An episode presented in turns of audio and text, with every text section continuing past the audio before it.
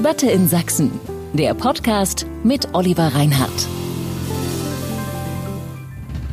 Der ungerechteste Friede ist immer noch besser als ein gerechter Krieg. Über ein Jahr nach dem russischen Überfall auf die Ukraine erfreut sich dieses Cicero-Zitat auch in Deutschland sehr großer Beliebtheit. Vielleicht auch gerade in Deutschland. Und tatsächlich ist die Frage ja aktueller denn je. Was ist das denn eigentlich überhaupt ein gerechter Krieg? Das ist relativ leicht beantwortet. Schwieriger zu beantworten wäre dann, was kennzeichnet ihn und fällt der Verteidigungskrieg der Ukraine gegen den russischen Angriffskrieg in diese Kategorie? Ist das ein Beispiel für einen gerechten Krieg? Und wie, um den Faden noch etwas weiter zu spinnen, wie würde denn dem gegenüber ein ungerechter Frieden aussehen, den ja auch einige Deutsche der Ukraine empfehlen, um des lieben Friedens willen. Und was könnte er konkret bedeuten für die Ukraine, für die Menschen dort, für uns, für die Weltpolitik? Und genau darüber wollen wir heute streiten im Podcast Debatte in Sachsen. Der wird wieder als Live-Veranstaltung aufgezeichnet in der Frauenkirche Dresden und in Kooperation von der Stiftung Frauenkirche mit der Sächsischen Zeitung und sächsische.de, deren stellvertretender Feuilletonleiter ich die Freude habe, zu sein. Mein Name ist Oliver Reinhardt und bei uns ist äh, Natalia Bock, Sprecherin der ukrainischen Gemeinde Dresden. Herzlich willkommen, Frau Bock. Guten Abend. Guten Abend. Danke. Heute ist unser Podium auch geografisch so breit aufgestellt wie noch nie zuvor. Dresden ist tatsächlich Mittelpunkt geografischer der Debatte heute, denn ähm, Liane Bettnarz ist aus Hamburg zu uns gekommen. Äh, Frau Bettnarz ist Wirtschaftsanwältin und Publizistin und sie plädiert leidenschaftlich für die größtmögliche militärische Unterstützung der Ukraine, auch mit schweren Waffen. Schön, dass Sie da sind, Frau Bettnarz. Dankeschön.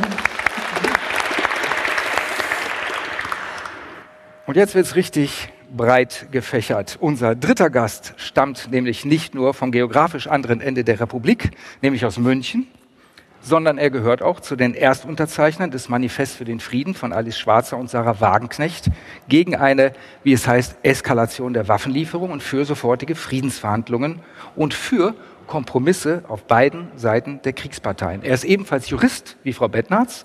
Er war Staatsminister in Bayern, war Bundestagsabgeordneter der CSU und deren stellvertretender Vorsitzender. Ein sehr herzliches Willkommen auch Ihnen, Dr. Peter Gauweiler.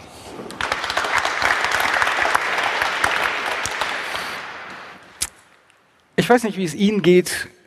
Manche Momente in der Geschichte sind derart einschneidend, dass ich und viele andere Menschen, dass wir uns auch Jahrzehnte danach noch erinnern können daran, wo wir waren und was wir da gerade getan haben, als uns die Nachricht davon ereilte.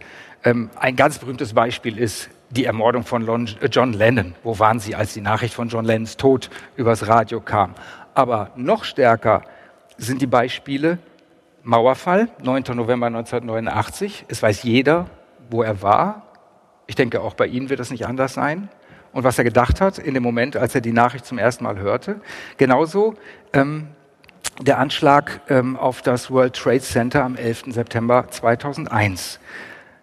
Frau Bock, wissen Sie noch, wo Sie waren und was Sie getan haben, als Sie vom russischen Überfall auf die Ukraine erfuhren? Das war am 24. Februar 2022.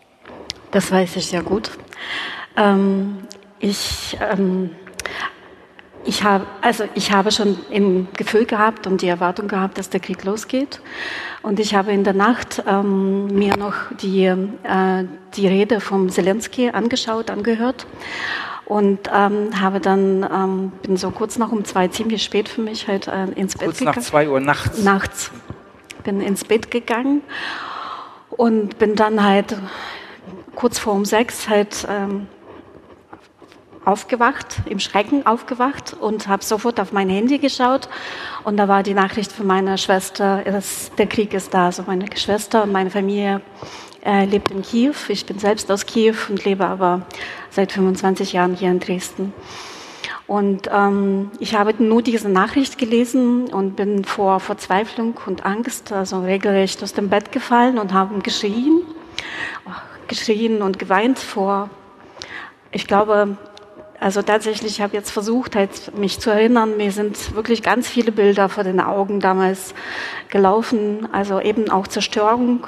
Ich habe gedacht, es wird jetzt ganz viele Tote geben. Es wird ganz, ganz viel Zerstörung geben.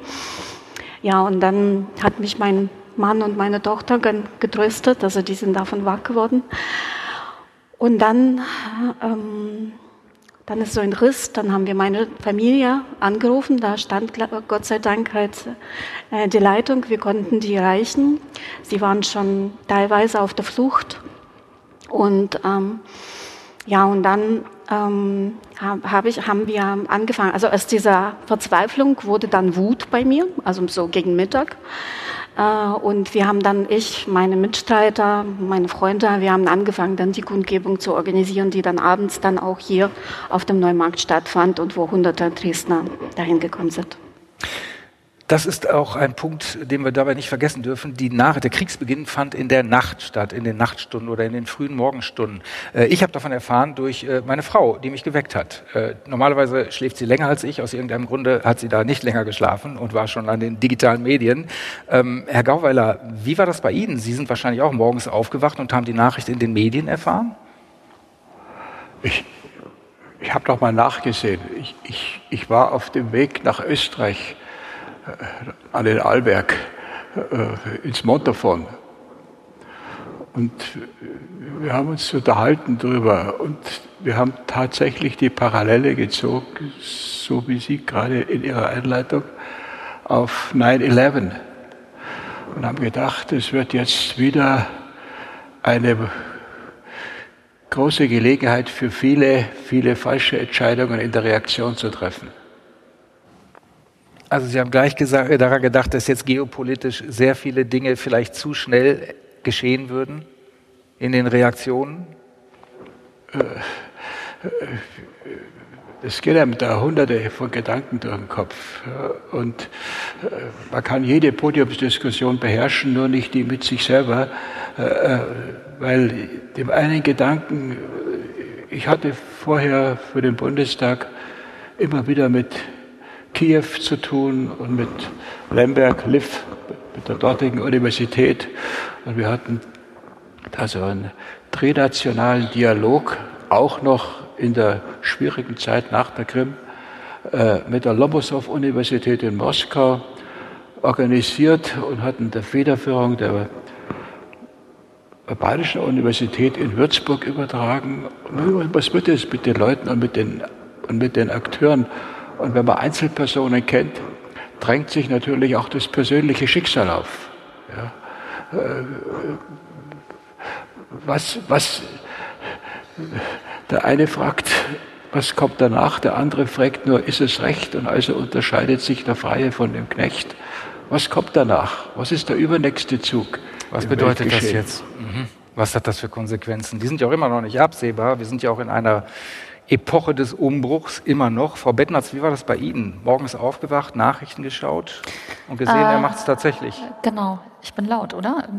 Ähm, ja, also ich bin aufgestanden und habe wie immer die Nachrichten angeschaut und äh, war geschockt. Und ähm, ich war naiv. Also ich hatte wirklich gedacht, äh, retrospektiv war das naiv, dass Macron und Scholz Putin umgestimmt hätten. Und äh, obwohl die CIA eigentlich klar gesagt hat, der Angriff steht, steht, steht bevor.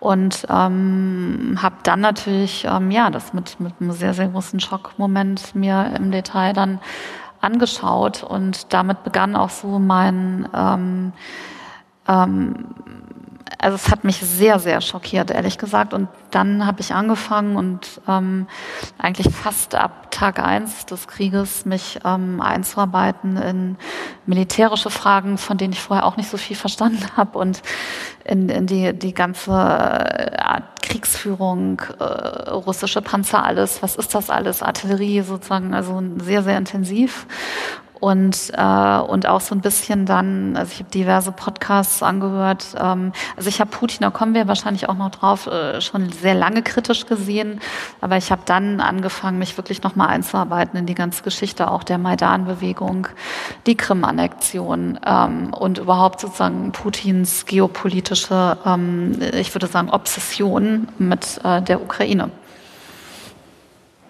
Sie waren überrascht. Sie hätten nicht gedacht, dass es so weit gehen wird. Ich muss zugeben, äh, mich hat das auch überrascht. Ich habe immer gedacht, gut, das ist jetzt das übliche Säbelrasseln.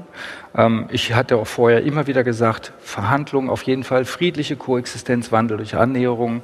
Ähm, Frau Bock hat gesagt, sie hat damit gerechnet, dass so etwas passieren wird. Herr Gauweiler, ähm, haben Sie gedacht, dass so etwas passieren könnte? Wenn man ein bisschen sich für Geschichte interessiert, äh, äh, weiß man, dass alles möglich ist äh, und immer das Gegenteil. Und ich hätte im Guten niemals gedacht, ich bin Jahrgang 1949, dass ich einmal beim Leben eine Diskussion in der Dresdner Frauenkirche würde durchführen können. Das ist unvorstellbarer Gedanke im Guten. Äh, äh, ich hätte niemals gedacht, dass es in Deutschland eine Politik gibt, außer äh, von Narren oder Sonderlingen und Exzentrikern, die sagen, wir müssen Deutschland in Afghanistan verteidigen. Und hätte es auch nicht für möglich gehalten, ich war mal in einem früheren Leben zuständig für den Straßenbau in Bayern, da haben wir die Autobahn unterstützt durch Jugoslawien, äh, dass wir die mal äh, mit äh, Bombern, die in Fürstenfeldbruck für die Bundeswehr starten, wieder bombardieren würden, wäre außerhalb meiner Vorstellungswelt gewesen. Und ich, ich hätte auch nicht gedacht, dass nachdem sich die russische Armee aus Ostberlin, aus Deutschland, aus, der, äh, aus dem besetzten Teil verabschiedet hatte mit einem Lied, Deutschland, wir reichen dir die Hand, äh, ziehen versöhnt zurück ins eigene Land, dass sie sich da durch einen äh, völlig verrückten Willkürakt so weltweit ins Unrecht setzen. Frau Bock, ähm, Bundeskanzler Scholz hat ja nun sehr, sehr schnell von einer Zeitenwende gesprochen. Das gehört wahrscheinlich auch zu den Reaktionen, was Sie, Herr Dr. Äh, äh, Gauweiler, eben noch gesagt haben. So schnelle Reaktionen, die vielleicht auch ein bisschen unbedacht waren. Äh, für viele Menschen trifft das ja auch auf deren Meinung von Russland zu. Frau Bock, wie haben Sie denn vorher über Putin und Russland gedacht? Und wie denken Sie seither darüber? Hat sich das dadurch sehr verändert? Sie sagten, Sie seien durch den Ausbruch des Krieges, durch den Beginn des Krieges nicht überrascht gewesen. Hat sich Ihre Denkweise in Richtung Russland und Putin verändert seither? Also meine Meinung über Putin hat sich nicht verändert. Spätestens, also der Krieg in der Ukraine läuft seit neun Jahren. Der ist nicht erst seit, seit letztem Jahr.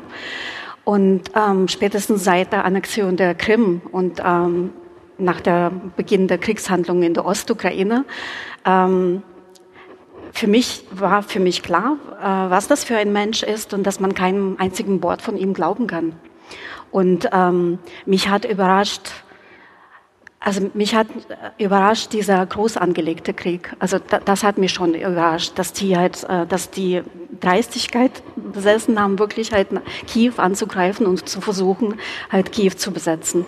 Und das hat mich, was ich durchaus jetzt halt in, der, in den letzten 14 Monaten gemerkt habe, die Zeitenwende in Deutschland, bei den Deutschen, in der deutschen Politik. Und ähm, und was mich oft oder, oder uns als Ukrainer ärgert, dass es in den letzten acht Jahren wir nicht gehört wurden. Und ähm, auch die kritischen Stimmen, zum Beispiel auch innerhalb von CDU, von Herrn Farz, oder ähm, also der hat sich ganz klar, oder Herr Lemmel oder Herr Schockenhoff damals, also jetzt Verstorbene, hier gab es genug Veranstaltungen hier in der Hofkirche, ähm, die halt ganz klar, ähm, wo, wo sie kritisiert haben, halt ähm, auch Putin und seine Politik. Aber wir alle wurden nicht gehört. Also man hat uns auch äh, mit, ähm, mit dem Bau von Nord Stream 2 ähm, war, wir haben also als Ukrainer, es gab genug Delegationen und so weiter, sind sie nach Berlin gefahren und man, man hat uns gesagt, ihr sollt euch äh, fügen, ihr gehört in die Einflusszone von Russland und die Wirtschaftsinteressen überwiegen. So, und das ist, äh, das ist definitiv seit 14 Monaten, finde ich, anders. Und die Zeitenwende ist stattgefunden. Mir ist sie so langsam als Ukrainerin. Also ich würde das gerne, ich hätte das gerne, dass es halt schneller gehen würde, weil es geht um Menschenleben in der Ukraine. Frau Bettnatz, die Ernüchterung hat ja auch was damit zu tun, dass Sie vorher ein anderes Bild hatten von der Administration Putin und auch vom, äh, äh, von Russland insgesamt. Ähm, ist das eine Ernüchterung, von der Sie sagen, hätte ich so vorher nicht mit gerechnet? Sehe ich jetzt komplett anders? Also ich habe Putin seit der Krim-Annexion sehr, sehr kritisch betrachtet und übrigens auch aus dem Grund, weil ich eigentlich sozusagen mein Primärthema ist, ähm, als ich verstehe mich selber als, als konservativ und ich beschäftige mich sehr mit der Abgrenzung zwischen konservativ und rechts.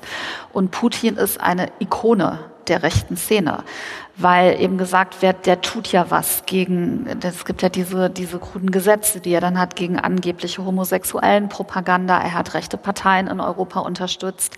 Er galt vielen, teilweise bis heute, in dieser ganzen rechten, auch rechtschristlichen Szene sozusagen als Garant christlicher Werte. Kirill habe ich schon länger auf dem Schirm, Patriarch Kirill, der am eng mit ihm ist, ex, äh, die kennen sich ja über den, über den KGB.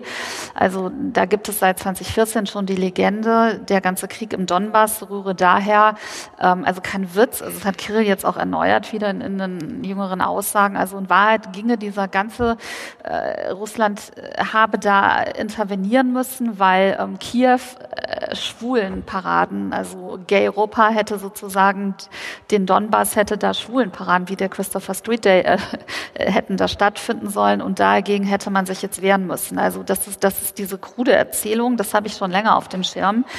Ähm, und ähm, dass er die ganze Ukraine angreift, das äh, ja, das hatte ich tatsächlich ähm, nicht gedacht. Aber retrospektiv, und das meinte ich mit, ähm, ich hatte ja vorhin gesagt, diese Obsession, und ich lese Ihnen mal kurz zwei Zitate vor, ich habe das extra rausgesucht. Und man hätte es insofern ahnen können. Also er hat als Macron am 7. Februar 2022, als Macron noch in Kiew, in, äh, Verzeihung, in, in Moskau war, um, um Putin, also diese, dieses irre Gespräch an diesem wahnsinnslangen Tisch, ähm, davon abzubringen, hat, ähm, hat Putin Vergewaltigungsrhetorik benutzt und gesagt über die Ukraine, ob es dir gefällt oder nicht, meine Schöne, du musst es erdulden. Und er hat, und das ist im Westen auch weitestgehend untergegangen, ehrlich gesagt, ich habe es damals auch nicht auf dem Schirm gehabt, aber er hat eben 20 ähm, im, am 12. Juli 2021 ist ein Essay von Putin erschienen zur historischen Einheit von Russen und Ukrainern. Und äh, darin behauptet er eben, irgendwelche Eliten wollten Ukraine dem großen russischen, dem dreieinigen Volk der Großrussen, Kleinrussen und Belorussen entreißen. So, und das muss man verstehen das ist eben nicht nur, es ist zum einen so, dass Putin das macht, weil er natürlich verhindern will, dass die Ukraine sich gen Westen orientiert. Das ist für ihn eine Bedrohung für sein eigenes äh, autoritäres äh, Regime. Aber es ist eben darüber hinaus diese, ich würde sagen, kranke Vorstellung, dieses, eine völkische Vorstellung, ähm, dass, dass eben Belarus und die Ukraine und Russland die russische Mir, die russische Welt irgendwie sein und die müsse er jetzt wiederherstellen. Und äh, ganz kurz noch die Eroberungs Pläne hören da ja nicht auf. In Georgien ist es ja auch schon einmarschiert 2008. Und ähm, ich glaube, das muss man verstehen. Also es hat, hat es ist eben zum einen Verhinderung der Ukraine gen, Orientierung gen Westen, aber zum anderen auch eben diese krude völkische Vorstellung der angeblich russischen Welt. Und deswegen muss man sich sozusagen jetzt die Ukraine wieder einverleiben. Sie haben das Stichwort eben gegeben, Frau Bettnarz. Hinterher ist man immer schlauer und fragt sich auch manchmal, wieso war ich nicht vorher schlauer?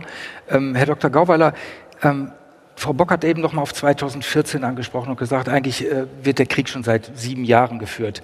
Ähm, Sie haben nach der Annexion der Krim, der russischen Annexion, haben Sie die Sanktionspolitik der EU ja kritisiert. Sie haben die Sanktionspolitik der EU kritisiert damals und Sie haben auch gesagt, Russland gehört zu Europa, Sanktionen sind der falsche Weg. Wie sehen Sie das heute? Ja, genauso. Äh, äh, ich halte die Politik seit den 90er Jahren, jetzt nicht nur bezogen auf Russland, auf die Ukraine, äh, der moralischen Intervention für verheerend. Und ich glaube, dass es mit dem mit der Grundidee äh, unseres Grundgesetzes nicht vereinbar ist. Äh, Sie haben uns den Titel ja gegeben, sehr schön zu Cicero, ja, äh, De Bellum Justum. Äh, und da kann man das sehr schön nachlesen, was eigentlich bis heute äh, unter dem gerechten Krieg gilt. Also äh, wenn es um die Vernichtung des eigenen Landes geht, es zu verhindern und die Verteidigung von Bundesgenossen. wird heute, das ist, hat dann viele Wandlungen über Augustin bis zu Thomas von Aquin erfahren, evangelische Kirche, ich erwähne den Papst, äh, der sagt, es gibt jetzt überhaupt keinen gerechten Krieg, weil es im Zeitalter äh, äh, der atomaren Schläge und Gegenschläge um die Vernichtung der Menschheit geht und da ist jedes Greifen zum Krieg ganz kühl juristisch unverhältnismäßig. Das Grundgesetz hatte äh, geschrieben, ganz restriktiv, äh, das ist der Artikel, berühmte Artikel 87a des Grundgesetzes, der Bund stellt Streitkräfte zur Verteidigung auf. Punkt.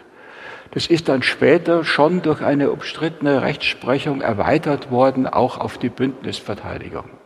Aber extrem reduziert für nichts anderes. Es gibt auf der ganzen Welt nur noch eine einzige Verfassung, die eine ähnliche Formulierung hat. Das ist die Verfassung des Kaiserreichs Japan. Scharfes Nachdenken, warum Deutschland und Japan. Ich glaube, wir hängen da nicht zurück, sondern waren den anderen Ländern voraus. War zum Beispiel einer der Gründe, warum Deutschland trotz moralischer Berechtigung nicht in den ersten Irakkrieg eingegriffen hatte. Äh, es gab dann eine große Wende äh, beginnend mit der Debatte um den Kosovo, wo dann zum ersten Mal die sogenannte humanitäre Intervention kam, das heißt äh, regionale Kriege zu führen, die auch eine Parallele zu heute bei uns nicht Krieg genannt werden durfte.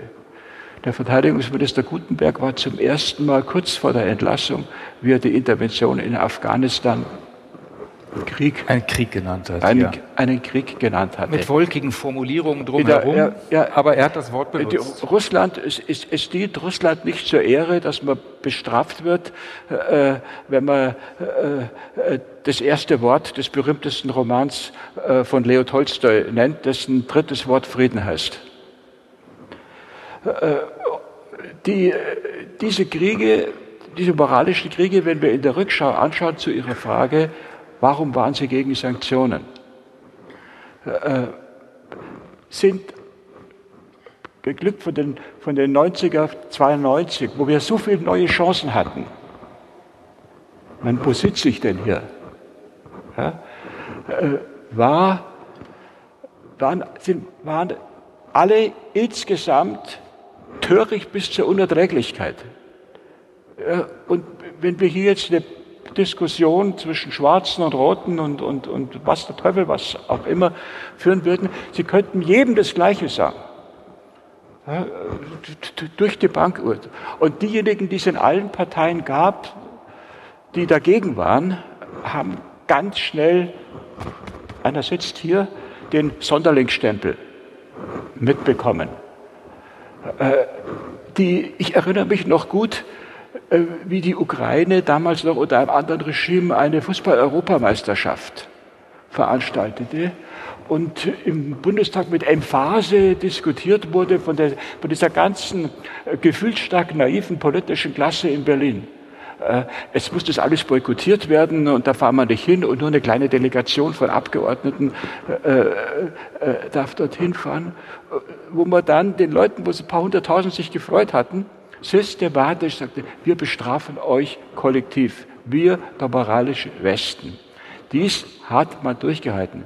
Es hat unsere Interventionen im Nahen Osten, in Afghanistan, haben Flüchtlingsströme ohne Beispiel in Bewegung gesetzt. Und wir haben kein Zentimeter Moral gewonnen, weil wir Ethik und Heuchelei verwechselt haben.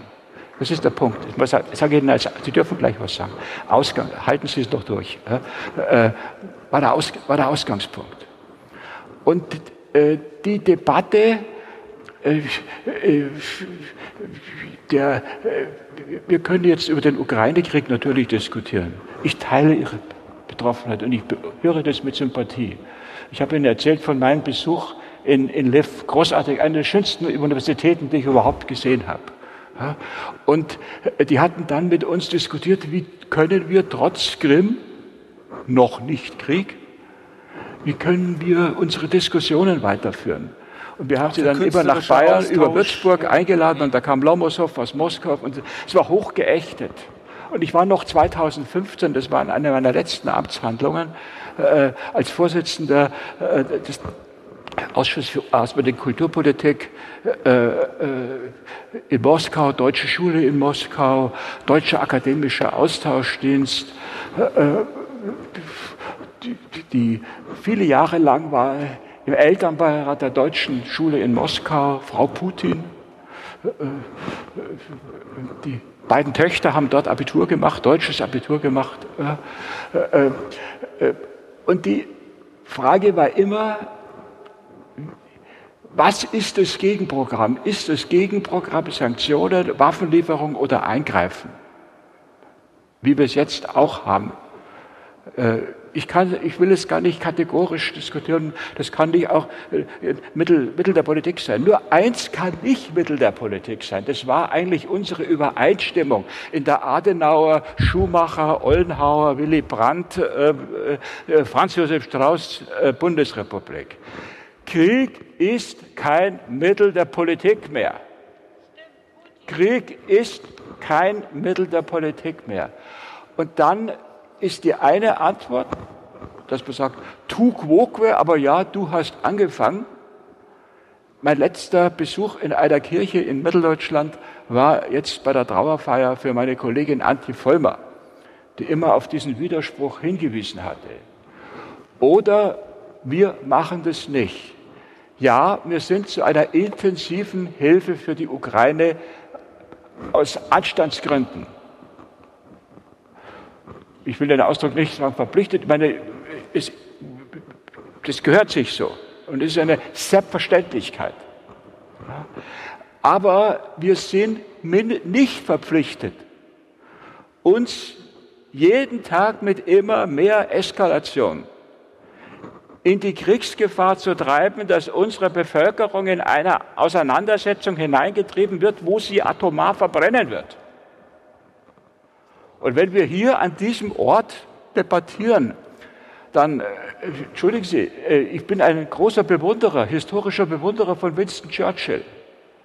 Aber wir brauchen für den jetzigen Konflikt von heute aus betrachtet keine äh, Winston Churchill und in der Konsequenz Bomber-Harris-Lösung, sondern wir brauchen eine Henry Kissinger-Lösung, eine Johannes Paul II-Lösung, die ja in den letzten 30 Jahren, 40 Jahren auch vorgemacht haben, dass selbst die unversöhnlichsten und die moralisch asymmetrischsten Konflikte durch Verhandeln über Verhandeln und ständiges Probieren das ist wie Krankengymnastik, wo sie hundertmal auf den wunden Punkt drücken müssen, bis sich endlich das Ärmchen bewegt.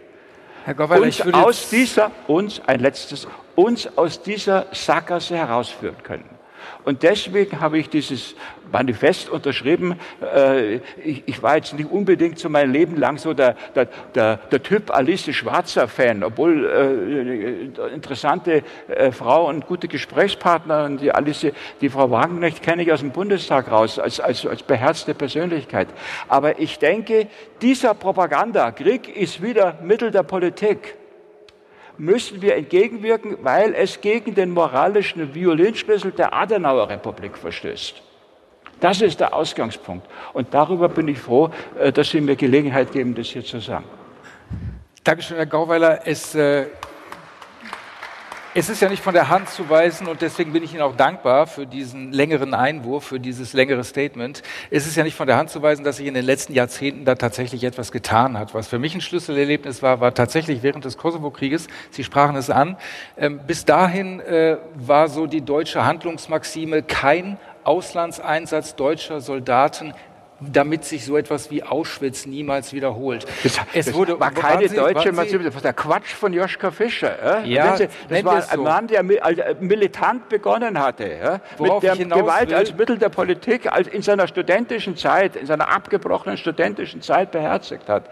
Äh, der hat das einer ganz bestimmten politischen Klasse eingeredet. Worauf ich hinaus will, ist, dass im Kosovo-Krieg das umgedreht wurde und seither hieß es, Ähm, militärische Auslandseinsätze ja, damit sich etwas wie Auschwitz nicht wiederholt. Das ist so eine Kehrtwende, die ich sehr, sehr bemerkenswert fand. Aber äh, Frau Bock, Frau Bettner, Sie haben schon vor zehn Minuten angefangen, vehement den Kopf zu schütteln. Ich würde Ihnen nacheinander die Gelegenheit jetzt geben, äh, auf das, was Herr Gauweller gesagt hat, zu erwidern. Vielleicht nicht ganz so lang, aber so inhaltsdicht sehr gerne.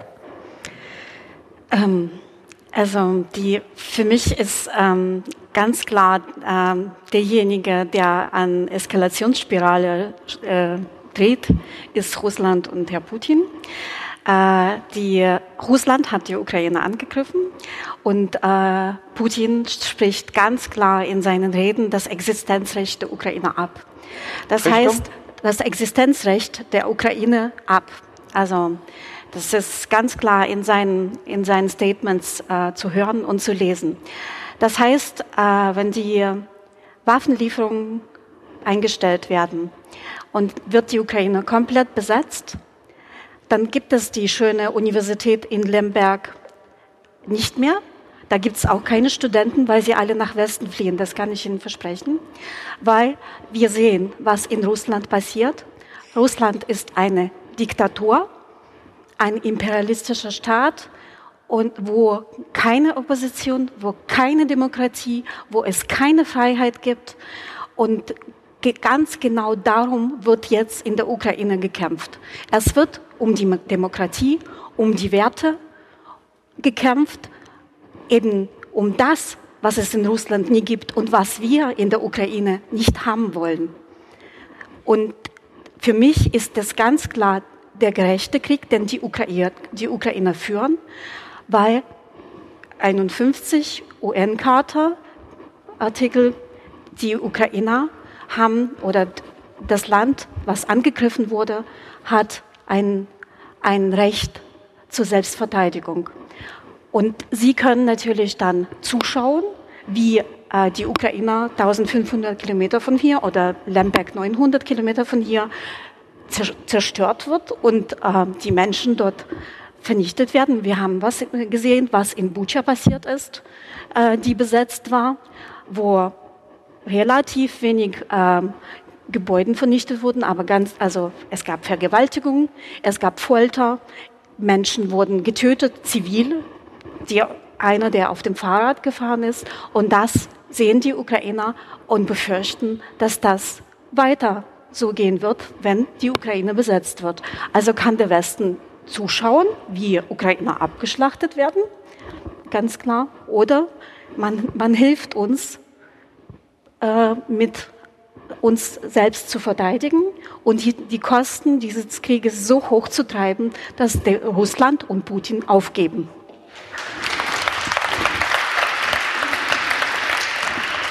Frau Bettnarz, ähm, dass Frau Bock den Krieg, den Verteidigungskrieg der Ukraine gegen den russischen Angriffskrieg für einen gerechten Krieg hält. Das verwundert wahrscheinlich niemanden hier heute Abend, mich auch nicht.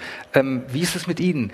Halten Sie den Krieg, den die Ukraine führt, den Verteidigungskrieg für einen gerechten Krieg? Und glauben Sie, dass es den, den nur eine Frage des Anstands ist, dass Deutschland hilft und unterstützt, auch mit der äh, Lieferung der schweren Waffen? Also ich kann das nur unterstreichen und zwar, ähm, was, was Sie gesagt haben und äh, übrigens aus eigener Erfahrung. Also ich war zweimal jeweils zehn Tage im Krieg in der Ukraine, im Mai, Juni. Ich war, ich war überall da. Ich war in Butscha, Irpin, ich war jetzt gerade im Januar unter anderem in Kharkiv, ich war in Kiew, Lviv, so. Und es ist exakt das, denn es geht und das, ich habe mit Leuten, und das ist quer durch alle Bevölkerungsschichten, egal ob die Leute links sind oder konservativ, ob jung oder alt, äh, reich oder arm, es geht genau darum, sie wollen nicht Teil der russischen Diktatur sein. Und alle, die, ich habe mit Leuten gesprochen in Butscha, die unter Besatzung gelebt haben, das wollen sie nicht erleben. Also, dass in ihrem Wohnblock ähm, russische Besatzer stehen, dass sie ihre Freunde und Bekannten teilweise tot auf der Straße sehen. Und das droht ihnen. Und die Ukraine hat sich seit der Unabhängigkeitserklärung 1991 baut sich systematisch etwas auf, was Sie hier und äh, wir ja auch jeden Tag erleben, nämlich Selbstbestimmung und Freiheit. Und damit wäre es vorbei. In allen Gebieten, die man an Russland abtreten würde, wäre es damit vorbei. Es sind, Putin ist ein, das äh, muss man, glaube ich, auch wirklich nochmal betonen, ist offiziell als Kriegsverbrecher jetzt gesucht aus Den Haag heraus. Der hat Kinder verschleppt aus Mariupol in Russland, nach Russland. Und ähm, und das ist so. Und dann gab es 1994 das sogenannte Budapester Memorandum. Da hat die Ukraine ihre Atomwaffen abgegeben an Russland und Russland hat dafür garantiert, dass praktisch die Ukraine ihre, ihre Eigenständigkeit ähm, bewahrt. So. Mit welchem Recht fällt Russland in der Ukraine ein? Mit gar keinem. Und der Vergleich, lieber Herr Gauweiler, wenn ich das sagen darf, zu den Kriegen in Afghanistan und, und auch ähm, im Irak hinkt. Ähm, das kann man, ich will das jetzt gar nicht beurteilen, aber da, da ging es, ja, da wollte der Westen Regime Change und wollte im Endeffekt, dass, dass, sich, dass sich das Regime ändert. Es hat in Afghanistan null geklappt, wie man jetzt sieht. Ähm, der zweite Irakkrieg basierte auf einer Lüge, äh, angeblichen eben Giftgas, das es aber gar nicht da gab, so. Aber das ist was völlig anderes als, ähm, als ein Land, das direkt hinter Polen liegt und das angegriffen wird. So, und dieses man nie wieder wird aus wenn ich das so sagen darf, aus meiner Sicht von den Unterzeichnern dieser offenen Briefe ähm, äh, falsch verstanden, genauso wie wäre den Anfängen, weil nie wieder heißt nicht nie wieder Krieg, bloß kein Krieg und äh, alles irgendwie konzidieren, sondern das nie wieder und das wäre den Anfängen heißt, wir gucken nicht nochmal zu, wie ein Volk brutal abgeschlachtet wird. Und ich war nach meiner ähm, ersten Ukraine-Reise äh, danach noch ein paar Tage in, in, Krakau und auch in Auschwitz. Und also äh, kein natürlich ist das was anderes. Also ich will der Holocaust und alles, aber trotzdem die die Sensibilität ähm, der Polen, überhaupt der Osteuropäer und die Entschlossenheit ist ist ist auch ganz anders. Also der Führer ähm, der Führung durch durch durch Auschwitz sagt am Ende dann eben auch, wie es auch noch mal auf dieses Nie wieder hin und sagt, es gibt halt hier, es passiert halt gerade ein Völkermord 700 ähm, Kilometer entfernt von hier. Und das meinte ich ja zu Beginn mit dieser kranken Obsession auch. Und ähm, so, und dann letzter Punkt, was würde denn passieren, wenn man konzidiert? So, Putin hat klar gesagt, dass er, ähm, er hat imperiale Vorstellungen und er will im Endeffekt ähm, anfangs hat er die NATO-Osterweiterung akzeptiert, dann plötzlich nicht mehr. Im Endeffekt will er das äh, Imperium wiederherstellen und zwar nicht das Imperium nur der Sowjetrepublik, sondern das, das, das Zarenimperium. Und ähm, na, so und wenn man jetzt zulässt, dass er Teile der Ukraine schluckt, wird er nicht aufhören. Ich meine, er ist in Georgien eingefallen, so das heißt, man muss es jetzt stoppen. Frau Bettmatz, wenn Sie erlauben, würde ich die Frage ein bisschen zurückstellen. Da kommen wir nämlich nochmal hin. Aber es gibt jetzt etwas, was ich vielleicht von Ihnen und auch von Frau Bock noch mal ganz gerne wüsste als kleine Zwischenfrage. Ähm, Herr Gorweiler hat ja eben ganz klar formuliert, Sorge vor einer Eskalation, äh, den dringenden Wunsch, Blutvergießen zu verenden, noch mehr Tote zu vermeiden, aber tatsächlich auch Sorge vor einer eventuell nuklearen Eskalation. Ähm, haben Sie denn dafür, Frau Bettnarz, wenigstens Verständnis, dass Menschen hier diese Sorgen auch haben? Naja, also, ähm, also zu beiden Punkten. Also erstmal ist es Sache der Ukrainer, ob sie sich verteidigen wollen oder nicht. Und für mich ist das ein bisschen so ein Scheinargument, immer zu sagen, wir wollen noch mehr Blutvergießen verhindern. Die Ukrainer wollen eben nicht Teil der russischen Diktatur werden und kämpfen entschlossen dagegen. Und es ist nicht unsere Aufgabe als Deutsche zu sagen, äh, es, und es muss jetzt verhandelt werden, damit nicht noch mehr Blutvergießen, weil die Konsequenzen eben anders sind. So. Und zweiter Punkt, ich halte diese ganze Panikmache vor ähm, mit den Atomwaffen, ehrlich gesagt, gesagt für absurd. Ähm, er hat es bisher nicht gemacht. Äh, was ist denn bisher passiert? Die Eroberung von Kiew hat nicht äh, stattgefunden. Er musste sich aus der ganzen Region Kharkiv zurückziehen, selbst Kherson. Im Grunde ist der Krieg jetzt wieder da, wo er einst angefangen hat, im Donbass, also die Ukraine macht das ja sehr erfolgreich. Ähm, und wenn man ihn militärisch schwächt, dann kann man verhandeln, weil man ihn dann im Grunde sozusagen auch, auch, auch in Verhandlungen kleinkriegt. Aber letzter Punkt noch mit den Atomwaffen. Ich halte das ehrlich gesagt für Quatsch. Weil ähm, was hat er davon? Also was hat er denn mit seiner Obsession für die Ukraine von verseuchten Gebieten? Eigentlich nichts. Und zweiter Punkt, es ist ja im Moment noch so, dass Russland sich so ein bisschen verlassen kann, so semi verlassen kann auf China und äh, Indien. Aber in dem Moment, in dem er zu Atomwaffen greift, wird die Unterstützung oder zumindest sozusagen zumindest dieses ein bisschen nette von Indien und das ist dann auch vorbei. Und das weiß er. Deswegen halte ich diese, dieses für völlig absurd. Ich glaube nicht, dass das passieren wird. Mhm.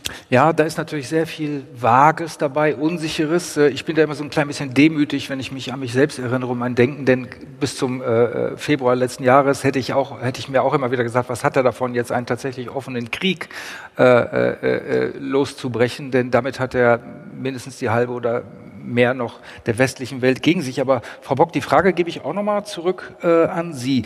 Ähm, können Sie nachvollziehen, dass viele Menschen, 785.000 haben die Petition äh, unterschrieben, unter anderem äh, äh, auch unser Gast hier. Ähm, können Sie das nachvollziehen, dass es die real gibt, diese Angst und diese Sorge vor einer nuklearen Eskalation?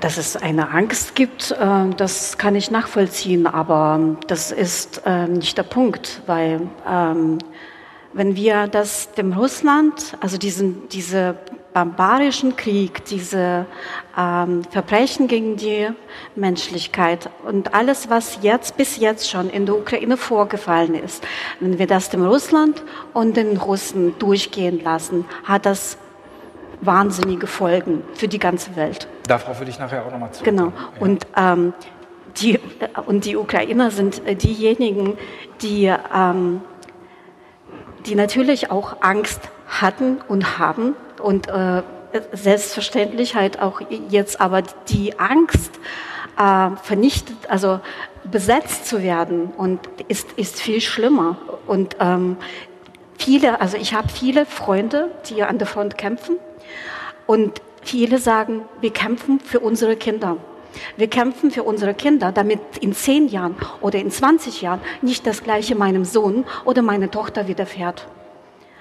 Weil Russland alle paar Jahre entweder Hungersnot in der Ukraine, wo Millionen Menschen vernichtet werden, dann Zweiter Weltkrieg, war, waren sechs Millionen Ukrainer in der, in der, in der Roten Armee und, und so weiter. Es wird immer wieder versucht, die Ukrainer zu vernichten und auch, auch, auch das Land der Ukraine. Und deswegen ist, ist es, äh, die Ukrainer kämpfen jetzt und sagen, äh, Klar kann der Wahnsinnige auch noch irgendwie äh, Atomwaffen, aber wir, müssen, äh, wir haben gar keine Wahl, als zu kämpfen. Sonst gibt es uns nicht mehr. Herr Gauweiler, was ich interessant finde, was ich interessant finde, Herr Gauweiler, an dem Wortlaut des Aufrufs ist, er richtet sich nicht explizit gegen Waffenlieferung, aber gegen eine weitere Eskalation der Waffenlieferung. Und tatsächlich schließt es hier auch mit Blick auf die Geschichte der Diplomatie keineswegs aus, dass man Waffen liefert und ein anderes Land äh, unterstützt und äh, dass man für Verhandlungen plädiert. Man kann ja beides zur gleichen Zeit tun. Meine Frage wäre jetzt, ähm, nun lehnt der Kreml ja Verhandlungen regelmäßig ab. Erst gestern hat das ja der Duma-Chef ähm, Vyacheslav Volodin gemacht. Und auch Zelensky ist für Verhandlungen bis auf weiteres nicht mehr zu haben. Wenn Sie weiterhin Verhandlungen fordern, was denken Sie denn, welche Wege blieben Ihrer Meinung nach denn dafür noch offen? Es ist ja jetzt hier drei gegen einen, ja, aber äh, äh ich müsste jetzt viel sagen, äh, aber es ist bei diesen Diskussionen meist so, jeder kennt das Argument und das Gegenargument. Das ist wie bei blindem Schach, man kann immer die jeweiligen Züge schon voraussehen. Äh, Sie haben völlig recht, äh, dieses Manifest spricht ja auch gegen die weitere Eskalation. natürlich kann es so sein, wie Sie sagen. Ich, ich, will Sie da gar nicht reizen. aber wir alle wissen, Sie sind auch Anwaltskollegin, äh, äh, Voraussagen soll man vermeiden, vor allem über die Zukunft. Ja. Und wir sind ganz am Anfang unseres Gesprächs ja von unserem Moderator äh, schon darauf hingewiesen, hätten Sie das eigentlich für möglich gehalten? Und die gemeinsame Antwort war doch, es gibt keine Verrücktheit. Das lehrt uns ja, was die äh, durchgeknallten Freunde von da oben alles noch machen können. Also, äh, das sind kleine Scharmützel, sie sollen weltpolitisch betrachtet und äh, sie, sie sollen nicht eskalieren. Aber was ist die Botschaft? Oder, und ich kann mir auch gut vorstellen, dass man das, gerade wenn man selber betroffene Nation ist, als, eigentlich irgendwo als Unverschämtheit und Kränkung empfindet. Was, was, was, habt ihr einen Vogel? Ja, soll man es abschlachten lassen oder was auch immer? Sorry. Ja. Nur, ich sag's trotzdem. Auch wenn Sie die Gegenseite äh, äh, in, in, in den ethischen Kategorien eines äh, Kidnappers oder Bankräubers sehen. Mörders. Mörders sehen. Ja? redet mit ihnen. Die Botschaft ist, sorry, redet mit ihnen. Ja? Hier sind noch ein paar Mörder abgebildet, ja? bei denen die Sache dann doch geklappt hat. Ja, äh, redet mit ihnen, wenn sie, wenn sie abgewiesen werden, versuchen sie es immer wieder. Ich bin nicht der Typ friedlich, ich bin ein aggressiver Mensch. Aber ähm, es gibt einen, einen, fast für mich guruartigen äh, politischen Lehrer, äh, der heißt Karl Popper. Und er sagt, alle Politik ist Problemlösen.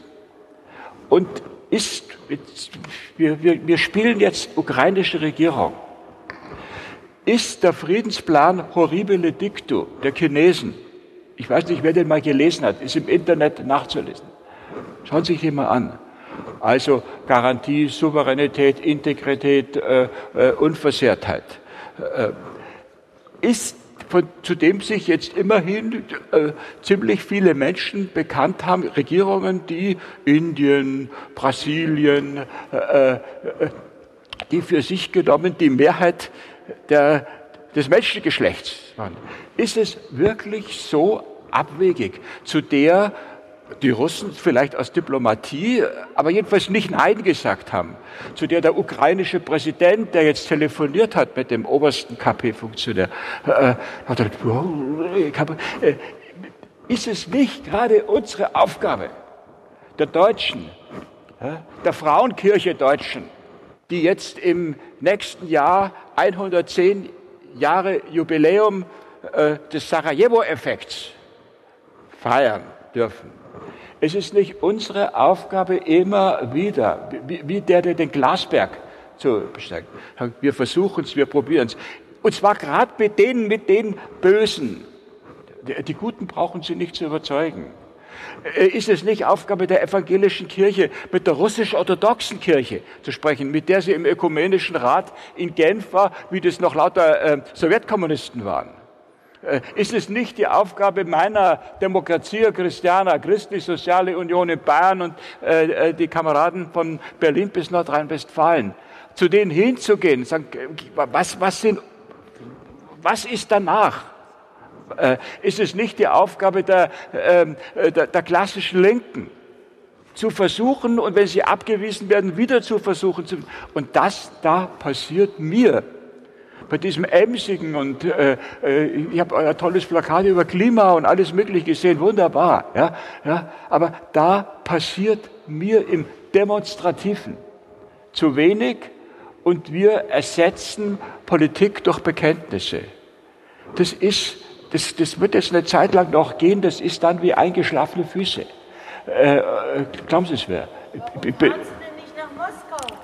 Einen Moment bitte, wir ja, haben ja noch ein ja, kleines bisschen Moment, auf dem ja, das ist äh, die Frage der lautete, Einwand ist ja völlig berechtigt. Die Frage lautet ja. aus dem Publikum, warum fahren Sie nicht Der Einwand ist ja völlig berechtigt und sagt, sage das doch, fahr nach Moskau fahren wir beide gemeinsam hin. Liebe Regierung, fahr hin. Das ist ja genau mein Plädoyer.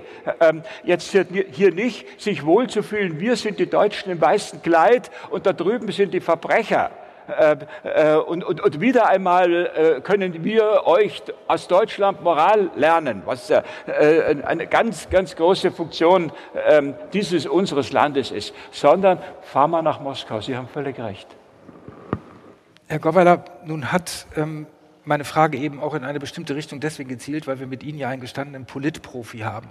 Und äh, nicht ich bin kein alle Politprofi, ich bin äh, Rech Rechtsanwalt und Strafverteidiger. Rechtsanwalt ja. und ein Strafverteidiger. Gut, Sie sind dann ein juristischer Profi, aber Sie wissen ja auch, dass Verhandlungen auch immer wieder in der Politik und in der Juristerei immer wieder auch in Hinterzimmern Gespräche geführt werden. Man checkt sich gegenseitig ab, was sagt die Gegenseite zu Vorschlag A, zu Vorschlag B.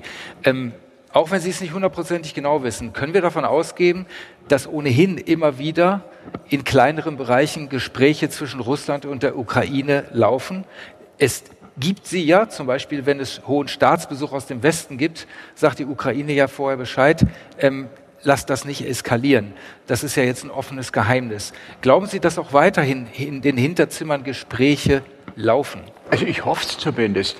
Nur ich, ich wir alle lesen ja Zeitung, wir schauen fern. Und wenn unsere Debatten bei uns so sind, Sie sind ein Mann des Feuilletons, äh, dass es schon Vorwürfe gibt, weil äh, irgendein äh, Preis für gutes Klavierspiel an eine ukrainische Künstlerin und an eine russische gegeben wird.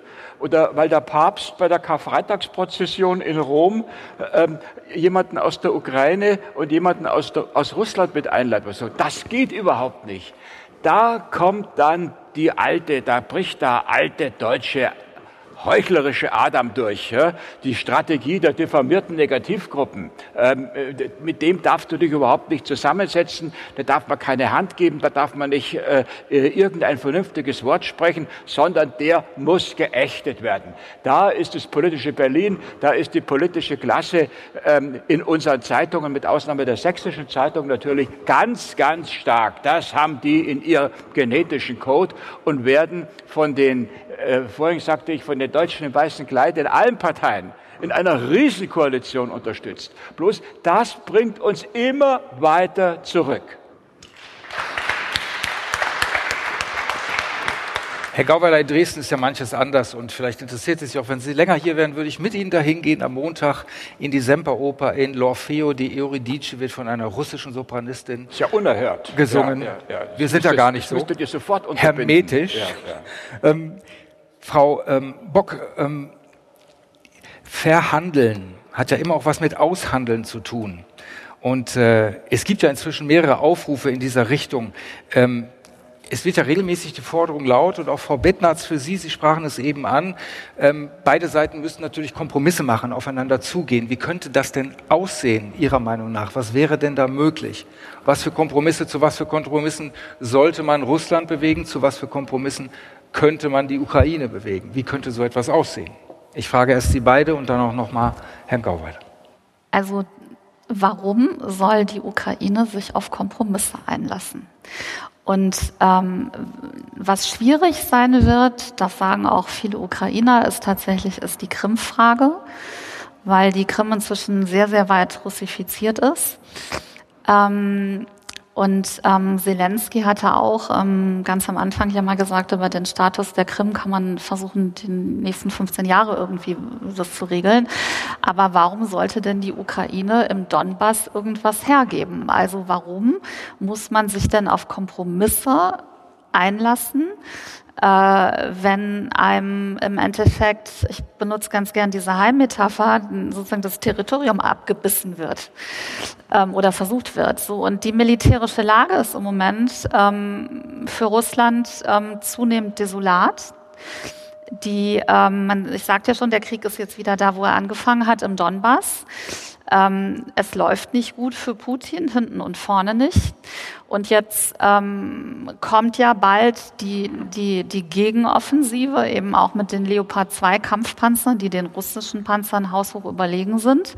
So, das heißt, es besteht eben jetzt die Chance, ähm, Putin militärisch so weit zu schwächen, ähm, dass er sich auch aus dem Donbass zurückziehen muss und es dann hoffentlich auch nicht mehr wagen wird, in den nächsten Jahren äh, nochmal neu anzugreifen. So, also insofern ist so bei der Krim das ist schwierig, aber an sich finde ich schon diese Frage eigentlich falsch. Also das ist, ich finde nicht, dass ein Land, das angegriffen wird, Kompromisse schließen muss. Und übrigens, ähm, weil wir in Sachsen sind, also mir sagte ein Ukrainer, als ich in der Ukraine war und das ansprach, dass es in Deutschland so eine Riesendiskussion ist und er sagte, was wäre denn, wenn jetzt Putin kommt und schnappt sich Sachsen? Sachsen.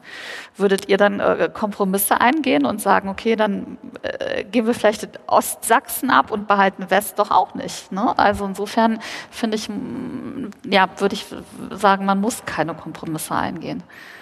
Frau Bock. Ähm, ähm, ganz kurz wollte ich anmerken, also wegen Verhandlungen. Verhandlungen ähm, werden schon seit neun Jahren geführt. Zelensky ist als äh, Präsident angetreten und als Präsident hat er gesagt, ich werde mit, mit Putin, mit Russland verhandeln. Er hat versucht, er wurde nicht mal am, am Telefon, äh, der, der, Putin hat, ist nicht, hat man nicht mal den Hörer abgenommen, um mit ihm zu sprechen. Eins. Äh, die Abgabe der Krim, also oder Russland äh, die Krim zu überlassen und die Ukraine nicht in die NATO äh, reinzunehmen, das war die Entscheidung von Frankreich und von, von Deutschland, hat nicht zum Frieden geführt, sondern zum Krieg. Ganz genau. Und die Sicherheitsgarantie für die Ukraine ist die NATO-Aufnahme. Ist, das ist die Garantie. Wie können wir garantieren, auch äh, äh wenn der Krieg jetzt irgendwie aus, äh, gelöst wird auseinander mit, also meiner Meinung nach musste, muss ganz klar den Sieg der Ukraine geben, sonst haben wir alle ein Problem. Aber wie können wir dann garantieren, dass Russland in zwei, drei Jahren nicht wieder angreift? Seine Nachbarn. Und dann, äh, ich wollte nochmal auf Ihren Punkt wegen äh, auf Ihren Punkt wegen russischer und ukrainischer Sänger und, äh, oder Preisverleihung äh, eingehen. Es ist die Entscheidung von den Ukrainern, dass sie nicht auf eine Bühne mit den Russen gehen wollen.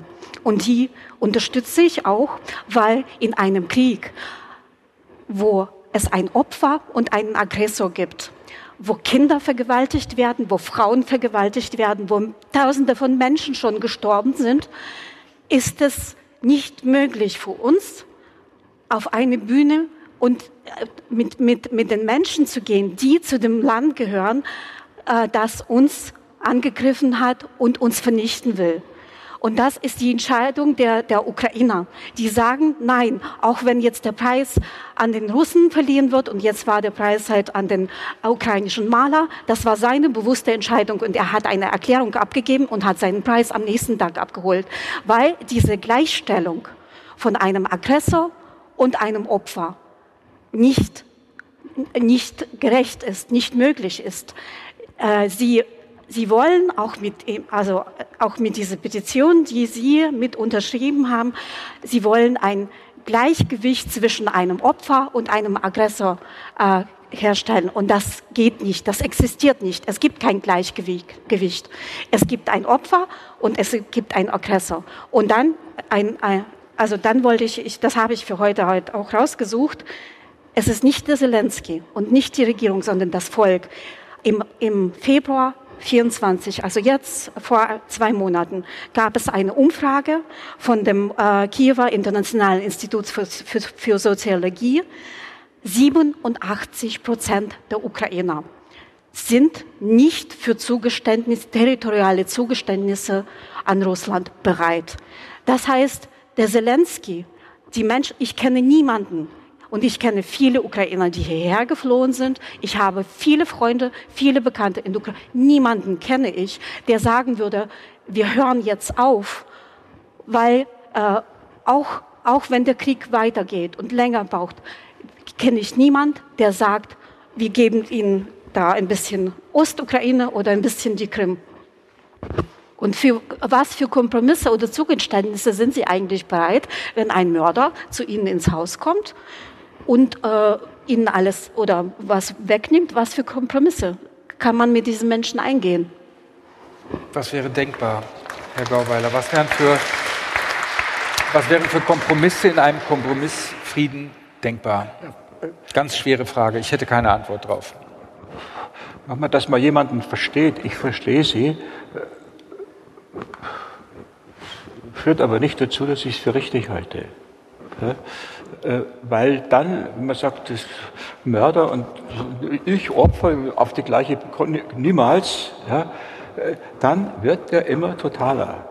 Äh, die Familie meiner Frau sind Heimatvertriebene und da hat die Großmutter keinem Tschechen die Hand gegeben. Und das konnte sie auch lang begründen. Äh, und es hat lange gedauert, bis sie sich eines anderen besonnen hatte. Und vielleicht braucht es auch diese Zeit.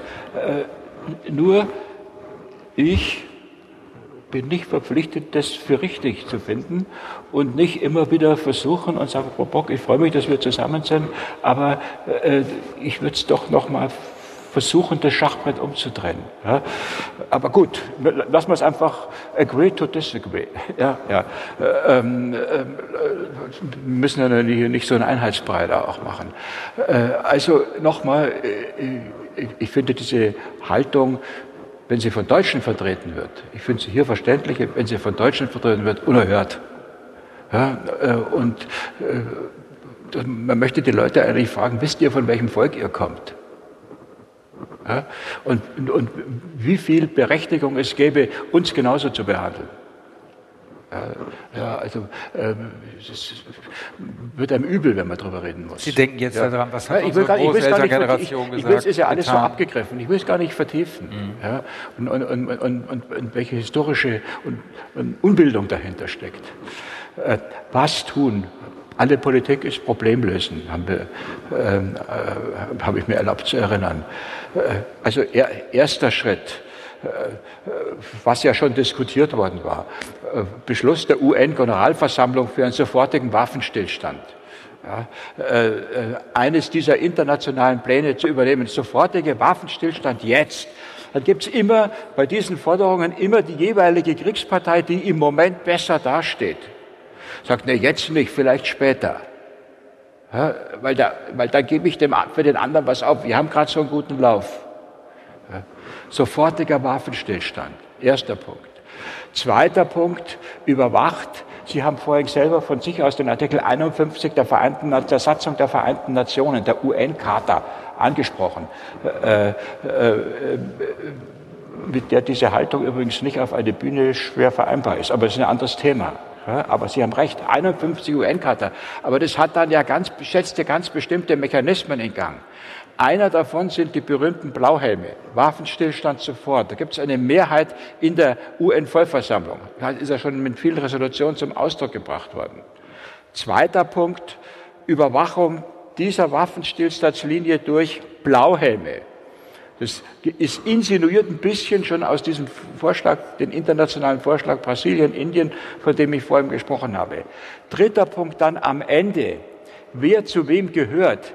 Es gibt ja also selbst unter den großen Befürwortern niemand, der sagt, dass die Bevölkerung der Krim so hundertprozentig nur darauf wartet, in die Ukraine zurückzukommen. Sie selber wissen als Fachfrau um diese heftigen, generationenübergreifenden, fürchterlichen ähm, Meinungsverschiedenheiten.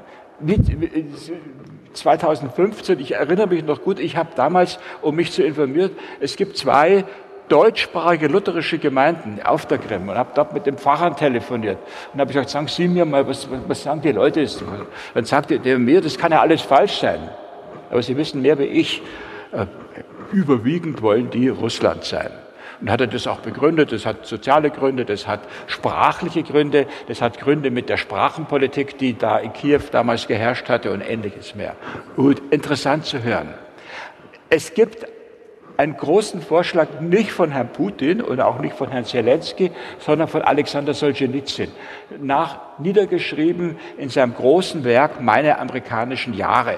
Kann ich Ihnen nur empfehlen. Ist es ein weniger bekannte Buch, aber es ist sehr zu lesen, ähm, wo er eine Huldigung auf Vermont in den USA, äh, auf die örtlichen Volksabstimmungen gehalten hatte und wo er schreibt, die Ukraine und was an der Ukraine und dem Donbass ist ja auch ein Wunder, wer auf einmal sich so gut im Donbass hier da in der äh, Nordrhein-Westfalen auskennt. Äh, äh, sagt er, es kann nur die Lösung die sein, dass man, wir würden sagen, Landkreis für Landkreis. Er sagte, Oblast, das ist der technische Ausdruck für die Regionalverwaltung, Oblast für Oblast abstimmt.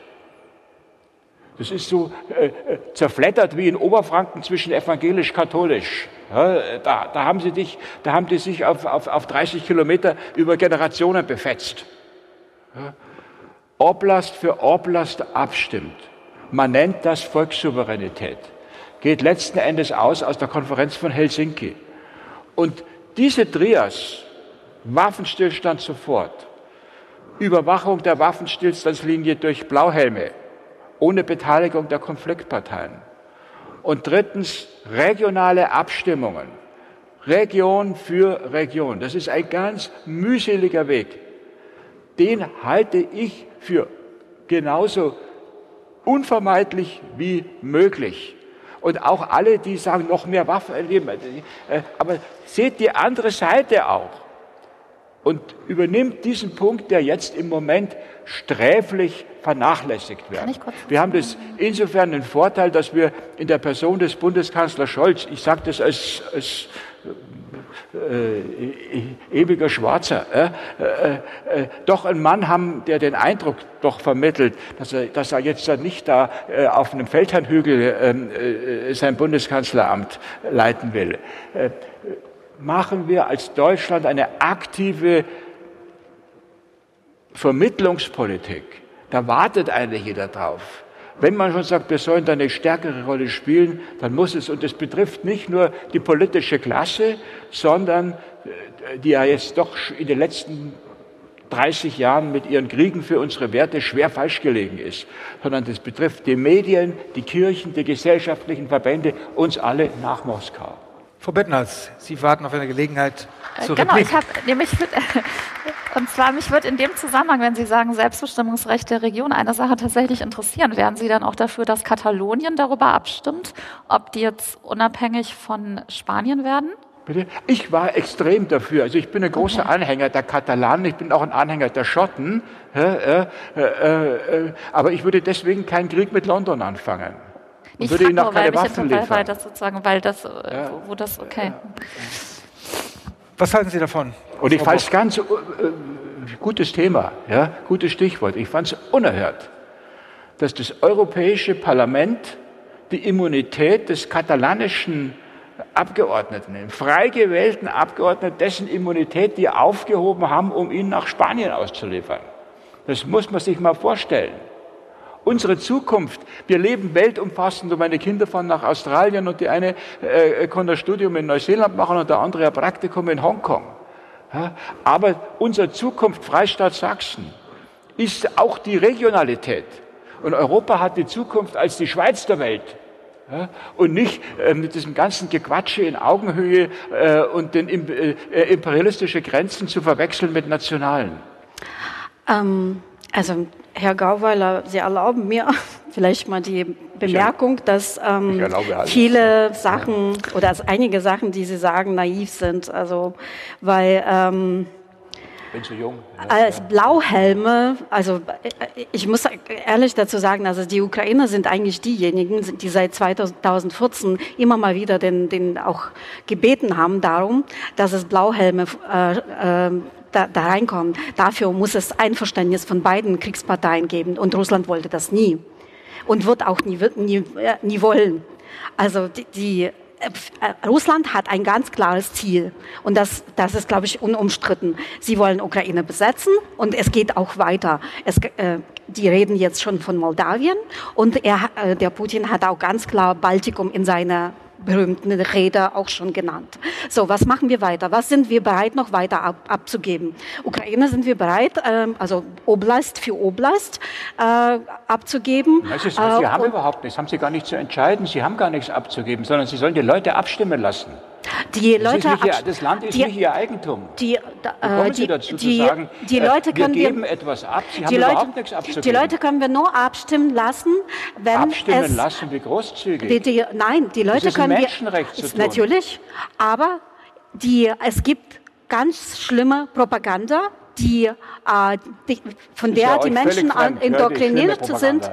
ja, natürlich sind die und die und man kann keine freie Wahlen in, in den Gebieten äh, vollziehen und durchführen lassen, wo äh, wo ganz klar Aggressor dasteht, wo die, äh, und so ist es auch passiert auf der Krim, da gab es keine freien Wahlen oder gab es keinen Wahlkampf, so wie wir das kennen und so wie wir in der Ukraine auch kennen. Wir haben freie Wahlen gehabt und es wurde nicht wie in Russland, dass der äh, Präsident hier schon seit äh, zig Jahren, zig äh, Jahren schon da an der Macht ist, sondern in der Ukraine werden freie Wahlen durchgeführt. Und das ist aber in der Krim, auf der Krim nicht möglich gewesen und ist auch auf der Ostukraine nicht möglich. Äh, in der Ostukraine nicht möglich. Und für eine Blauhelm-Aktion äh, muss, muss es halt Einverständnis von beiden geben. Und das stimmt. 100, sind wir, da sind wir uns ja einig. Und dass solche Wahlen überwacht wird, müssen von den Vereinten Nationen, dass es Wahlbeobachter geben muss. Das ist ja ähm, Gemeingut, da braucht man ja eigentlich gar nicht drüber Aber zu reden. Aber den Menschen muss es doch Möglichkeit gegeben werden, zu entscheiden zwischen Natürlich. irgendwas. Und es gibt aber dort keine. Es wird nur die ganze Zeit nur die russische Propaganda, sowohl auf der Krim als auch auf in, in, in der Ostukraine. Und alle besetzten Gebiete, die sie jetzt besetzt haben, sind, ist ukrainisch verboten. Ukrainische Literatur wird äh, verbrannt. Es wird, äh, die, die Menschen äh, jetzt äh, äh, gab es, gab es gerade einen Beschluss, dass die Menschen, die russische Staatsangehörigkeit nicht annehmen, dass sie äh, ausgewiesen werden, abgeschoben werden und so weiter und vernichtet. Sie werden auch gefoltert. Es gibt ja genug Beispiele dafür. Was machen wir damit? Und ah, wenn ich kurz noch, das ist ja tatsächlich auch dieses Wort, was dann in der russischen Propaganda mal fällt, Entukrainisierung. Und, äh, und es beschränkt sich ja nicht nur auf die Ukraine. Die gleiche Taktik ist in Transnistrien, in Mol, also Transnistrien ist ein Teil von Moldau, äh, der abtrünnig ist in gewisser Weise, wo auch russische Propaganda herrscht. In Georgien das gleiche, äh, Südossetien, Abchasien. Das ist ja das, was Putin macht. Also im Prinzip Teile von Regionen, von Ländern zu destabilisieren. Und ähm, so war es dann eben ja auch auf der Krim. Und letztlich dann ist, also ich kann, kann dem nur zustimmen. Also, also eine freie Entscheidung auf der Grundlage von Propaganda. Und das haben Sie ja auch angesprochen, vor allem eben Angst es ist relativ klar, was die Leute machen. Letzte Frage für heute Abend an Sie noch einmal, Frau Bock. Nehmen wir einmal an, ähm, die, die ukrainische Armee wird rein hypothetisch irgendwann siegreich sein und die russischen Truppen vertrieben haben von dem Territorium. Wie sähe denn dann ein gerechter Friede für die russischstämmige Bevölkerung, die jetzt auf Seiten von Putins steht? Wie sähe ein gerechter Frieden für diese Menschen aus? Also für uns als Ukrainer ist es wichtig, dass alle, dass die Verbrechen, die begangen äh, wurden oder die Verbrecher, die die ähm, Erschießung, Folterung, Vergewaltigung und so weiter, Enthauptung begangen haben, dass sie vor ähm, vor internationalen Gerichtshof in Den Haag kommen und das ist eine äh, das ist eine dass dort dass sie dort verurteilt werden für die Verbrechen, die sie begangen haben. Ähm, was ähm, die russischsprachige Bevölkerung betrifft, ist es auch ein Teil der russischen Propaganda. Ich bin in der Ukraine aufgewachsen. Ich bin zweisprachig aufgewachsen. Meine Mutter ist russischstämmig und es gab niemals äh, Probleme für die, die Russisch gesprochen, eher andersrum. Ukrainisch wurde, ich bin in der Hauptstadt der ukrainischen Sowjetrepublik, damals sozialistischen Sowjetrepublik, äh, geboren und aufgewachsen.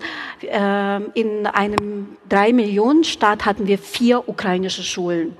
Also so viel zur Sprachpolitik, ähm, die bewusst damals durch die Sowjets und dann weiter halt ähm, durch die Russen äh, wurde die ukrainische Sprache unterdrückt. Und äh, wenn Sie mit, mit Flüchtlingen zum Beispiel jetzt sprechen, die herkommen, viele von denen sprechen Russisch.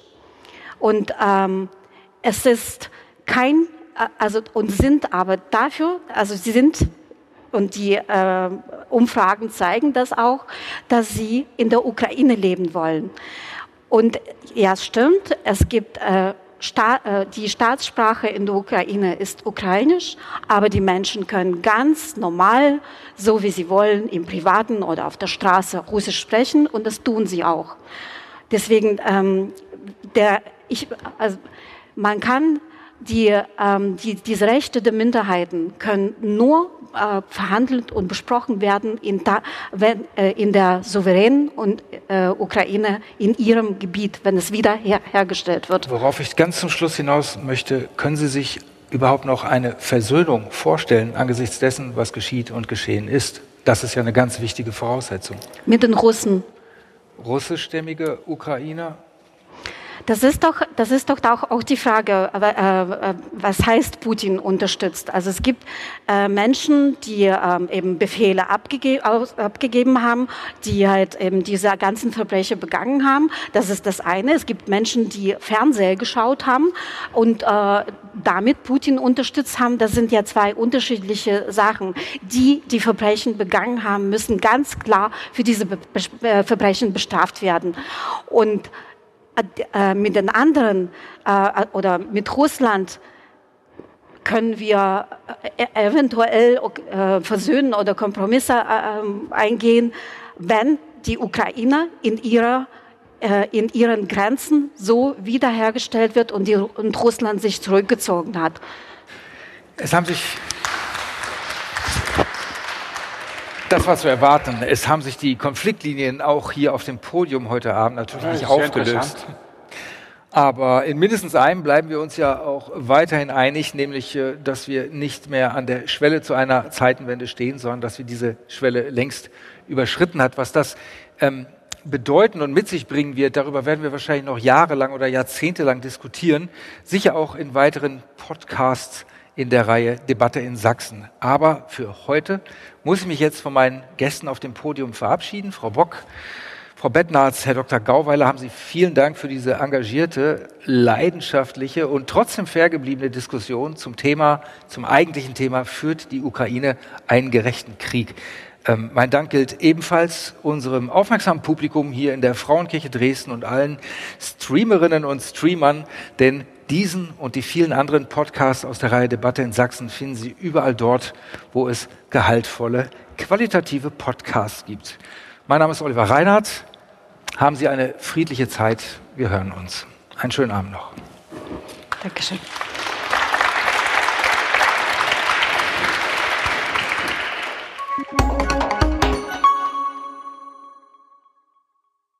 This is your invitation to a masterclass in engineering and design. Your ticket to go from zero to 60 with the Lexus Performance Line. A feeling this dynamic is invite only. Fortunately, you're invited. Experience the exhilaration of the Lexus Performance Line and some of the best offers of the year on select models at the Invitation to Lexus sales event, now through April 1st. Experience amazing at your Lexus dealer.